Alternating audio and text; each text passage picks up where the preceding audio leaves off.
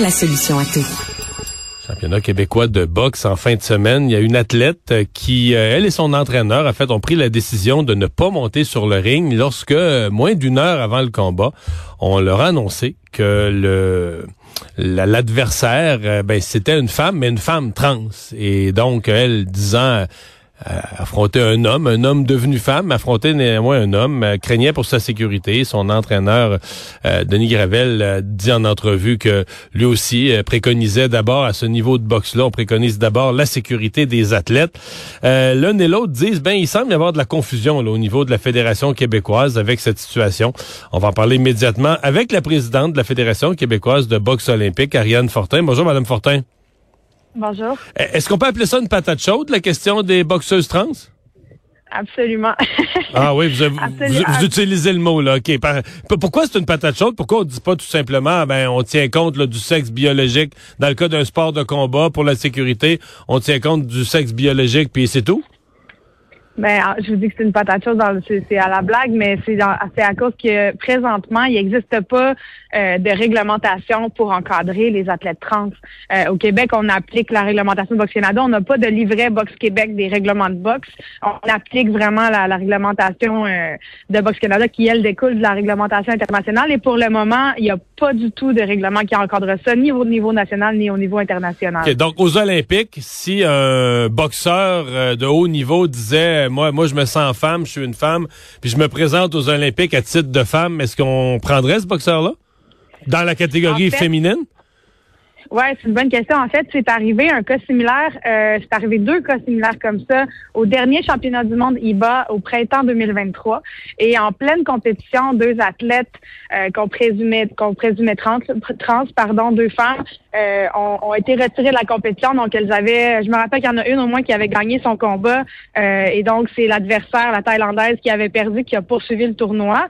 Euh, mais depuis ce temps, donc IBA, eux, l'association internationale de boxe avait statué avait décidé d'exclure les athlètes trans. Et par contre, présentement, pour des raisons complètement autres, des raisons politiques, IBA n'est plus la, fédération internationale reconnue par le comité olympique. Et donc, ces athlètes-là peuvent concourir au niveau international et elles ont concouru euh, aux qualifications euh, continentales dans chacune leur continent. Euh, donc, présentement, comme je vous dis, il n'y a, pas de réglementation. C'est pour ça que c'est embêtant. nous, on applique à Boxe Québec la réglementation de Boxe Canada et on s'est fait recommander par Boxe Canada parce qu'on on a été mis au courant de, de, de cette partie de la participation de cet athlète-là avant la compétition. On s'est informé à Boxe Canada. On nous a dit qu'il n'y avait pas de réglementation. On, savait également qu'il y a un comité qui s'est penché euh, là-dessus à Boxe Canada pour euh, pondre une, une, réglementation qui allait encadrer ça, mais c'est pas, ça n'a pas été encore approuvé. Euh, c'est toujours sous, ben, sous révision ou en attente d'approbation de la part de Boxe Canada toujours. Hmm. Donc, nous, on attend pour ça. Pour, OK. Donc, en fin de semaine, vous, votre recommandation, c'était de laisser boxer cette athlète trans euh, de, la, laisser aller, tout simplement. Box Canada nous a recommandé de, ils nous, ont dit en fait que cet athlète-là euh, avait répondu à ses examens médicaux et donc il n'y avait pas de, on devait la laisser concourir. C'est ça qu'on a eu. Qu'est-ce que des examens médicaux? Euh, l'examen médical de tout le monde, comme comme tout le monde. Là. Donc, elle a rempli ses formulaires, elle a fait son médical annuel, et voilà. Donc, ça c'est ce qu'on nous a donné comme information. OK. Mais le test médical, je veux dire, euh, OK, ça sert à rien, c'est pas, pas une vérification qu'elle soit vraiment une femme ou un homme, on ne tient pas compte de ça, là. Non, non, non. Pour le moment, non, il n'y a vraiment rien qui, qui, qui Ça n'a pas de rapport avec ça, oui, je comprends bien. Euh, est-ce que, parce que du côté de cette euh, boxeuse, là, on, Madame Cathy Bissonnette, on semble un peu déçu, choqué de ne pas avoir eu comme l'information, là, tu sais, de, de de l'avoir découvert euh, genre une heure avant par une tierce personne qui avait aucun rapport, là, qui a dit à l'entraîneur Denis Gravel, ouais, là, t'es-tu au courant que c'était ton athlète tout à l'heure, elle va, euh, elle va, elle va boxer contre une femme, elle va boxer contre un homme, là. Euh, est-ce que, est-ce que ça, vous avez un malaise avec ça? Est-ce qu'on aurait dû les en informer? En fait, on a aussi eu la recommandation de Box Canada de pas particulièrement aviser euh, que ce soit les officiels, les arbitres, euh, parce que ça pourrait constituer de la, de la discrimination ou ça, ça, serait en fait un, manquement à Safe Sport, là, qui est un organisme canadien qui est là pour la sécurité des athlètes. Euh, donc, donc là, donc là, on s'occupe, on s'occupe de la sécurité psychologique de l'athlète trans, mais on s'occupe pas de la sécurité physique de l'autre athlète. C'est un peu ça qu'on sacrifie là.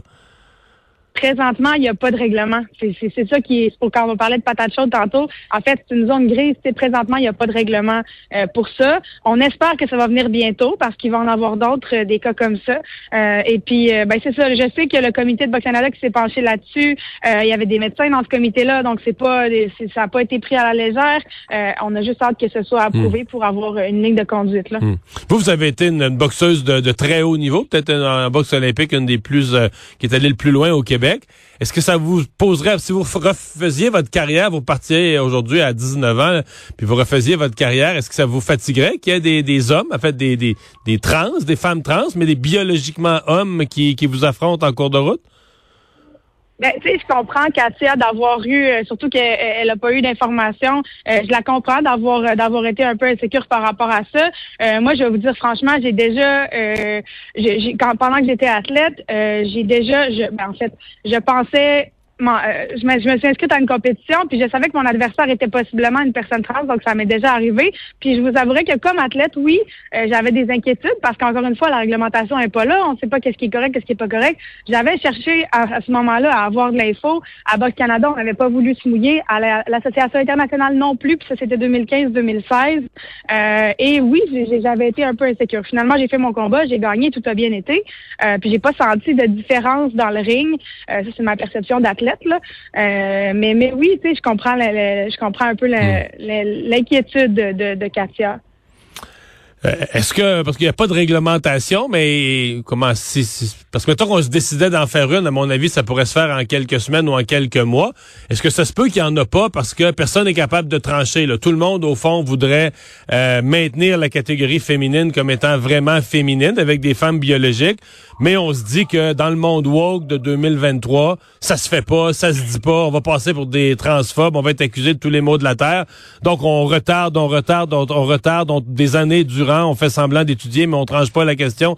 Est-ce qu'il y a un peu de ça? Parce que me semble si on décidait de trancher la question, on veut dire on, étudie la question quelques semaines, puis on prend une décision. Là. Mm-hmm. On a l'impression que mondialement, tout le monde reporte ça d'année en année. Il y a quelque chose qui marche pas, là.